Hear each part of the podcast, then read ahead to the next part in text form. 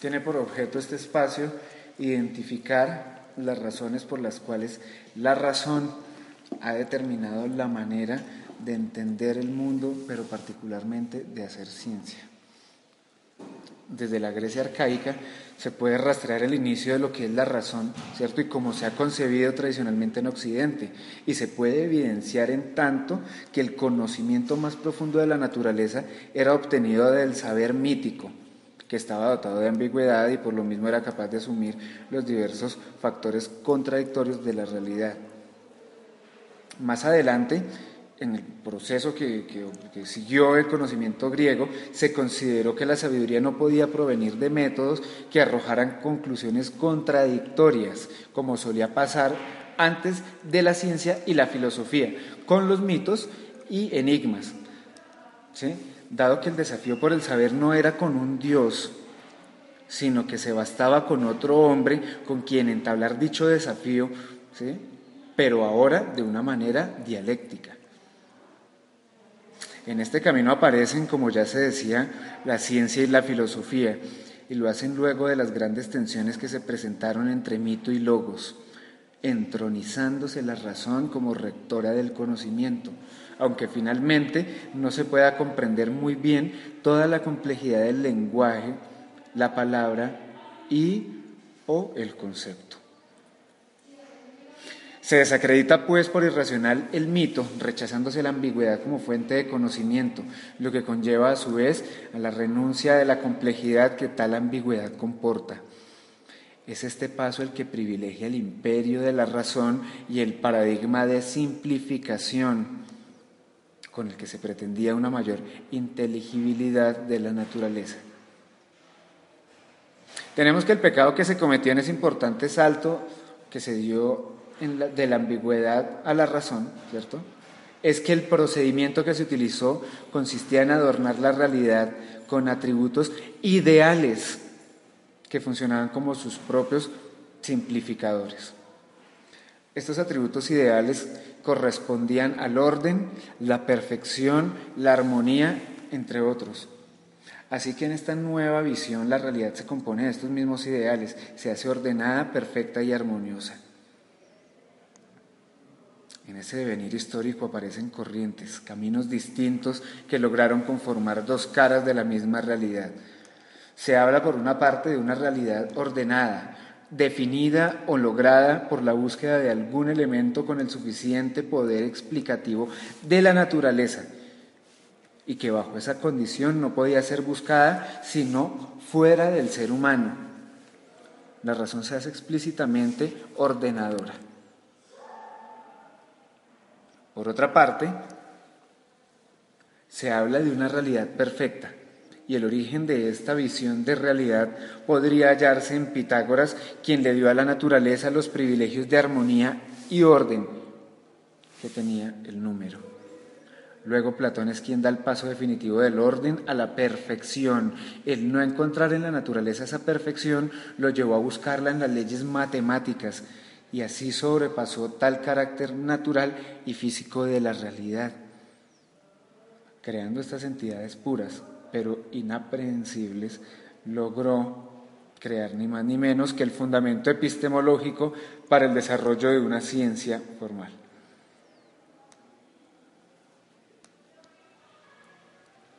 Ahora vemos un salto histórico pues, bastante importante, pero en aras de la claridad.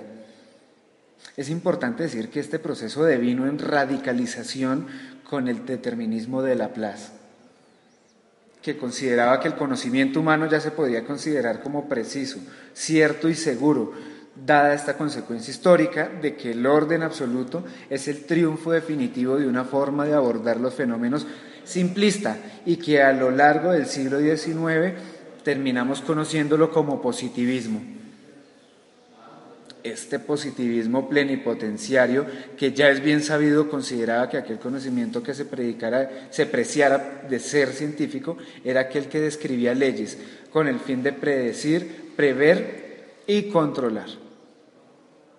Entonces, pues, en este proceso de simplificación, el mundo fue dividido, dependiendo desde qué ángulo se mire, en dos, tres o n cantidad de partes lo que en última acercó a las ciencias humanas en la medida en que fueron quedando fuera de la conversación de aquello que se consideraba científico. En otras palabras, estas ciencias no tenían mucho que aportar. Todo esto ha sido mencionado para referir una consecuencia de esta forma de entender el mundo, el significado de la objetividad, la objetividad que separa, que destruye la relación natural entre el observador y lo observado, el aislamiento y la célebre delación de la subjetividad, el triunfo de la razón. Es pues el acto de la observación, el que se efectúa en una medición que permite, a través de la contrastación frente a un patrón, la reducción de la incertidumbre, que con la elaboración de un registro pertinente dará cuenta de la certeza alcanzada. Esta definición ha sido citada en virtud de que es el núcleo de la discusión de siglos y en virtud de que abre la puerta para pasar a discutir acerca de la objetividad, pues de hecho, al hablar de observación se refiere un objeto observado y de allí la objetividad.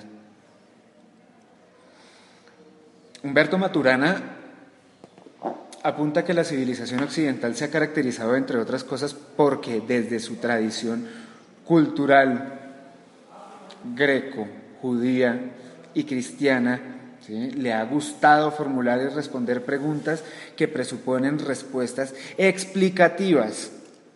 En este sentido, lo que el ser humano hace entonces es proponer una reformulación de una situación particular de la praxis del vivir con otros elementos de la praxis del vivir o bien la reformulación de la praxis del vivir es aceptada por un oyente como una reformulación de su propia praxis.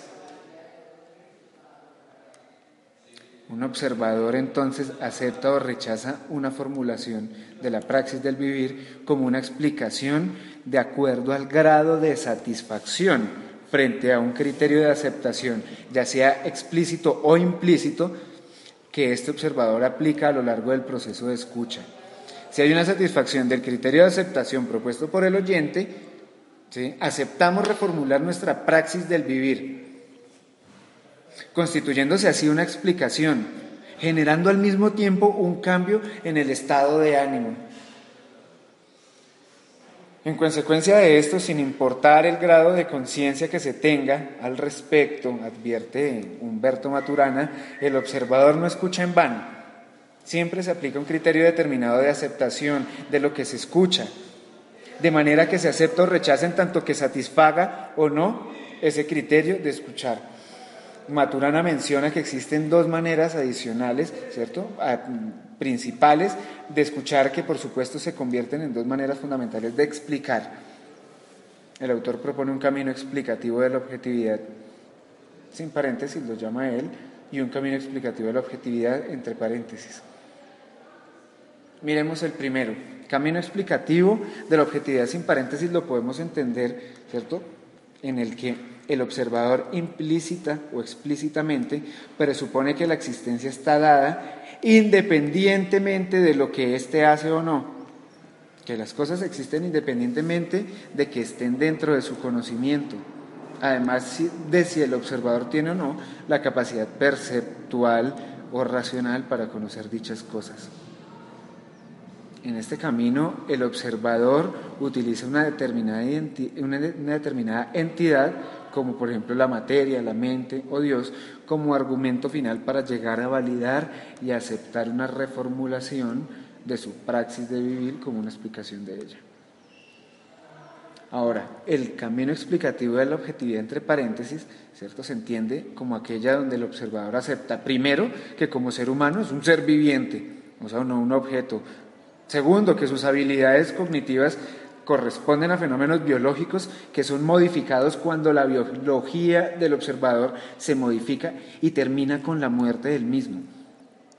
Tercero, que requiere que quiere explicar sus habilidades cognitivas, este observador entonces debe mostrar su génesis como proceso biológico. Dadas estas condiciones, el observador no tendrá base ¿sí? Para declarar acerca de objetos, entidades o relaciones, dando a entender que éstas existan independientemente de lo que él hace. Así pues, ya que ya se acepta la condición biológica del observador Por lo tanto, se hace absurda cualquier declaración acerca de entidades con, con existencia independiente de su quehacer. De lo que hemos dicho hasta acá se desprenden entonces tres consecuencias. Primera, cada configuración de operaciones de distinciones que el observador ejecuta especifica un dominio de realidad como un dominio de realidad y como un dominio de coherencias operacionales de su praxis de vivir en que el observador evoca un tipo determinado de objetos a través de su aplicación. Cada dominio de realidad, segunda conclusión, constituye un dominio de explicaciones de la praxis del vivir del observador en la medida que utiliza recursivamente las coherencias operacionales que la constituyen para generar una serie de reformulaciones explicativas de su praxis del vivir. Finalmente, cuando existen diferentes dominios de realidad, en términos de las coherencias operacionales constituyentes, son por definición pues diferentes, pero igualmente legítimos como dominios de existencia, porque se dan de la misma manera al ser concebidos por el observador por medio de la aplicación de operaciones de distinción en su praxis del vivir. Esta distinción entre objetividad sin paréntesis y objetividad entre paréntesis Da paso entonces para hablar sobre el lugar que viene a ocupar el sujeto en el proceso de observación que ha sido cruzado transversalmente el desarrollo de la ciencia y ha representado un punto de quiebre en el mismo. Este, es este el punto concluyente, ¿cierto? En tanto a la objetividad en relación con la razón.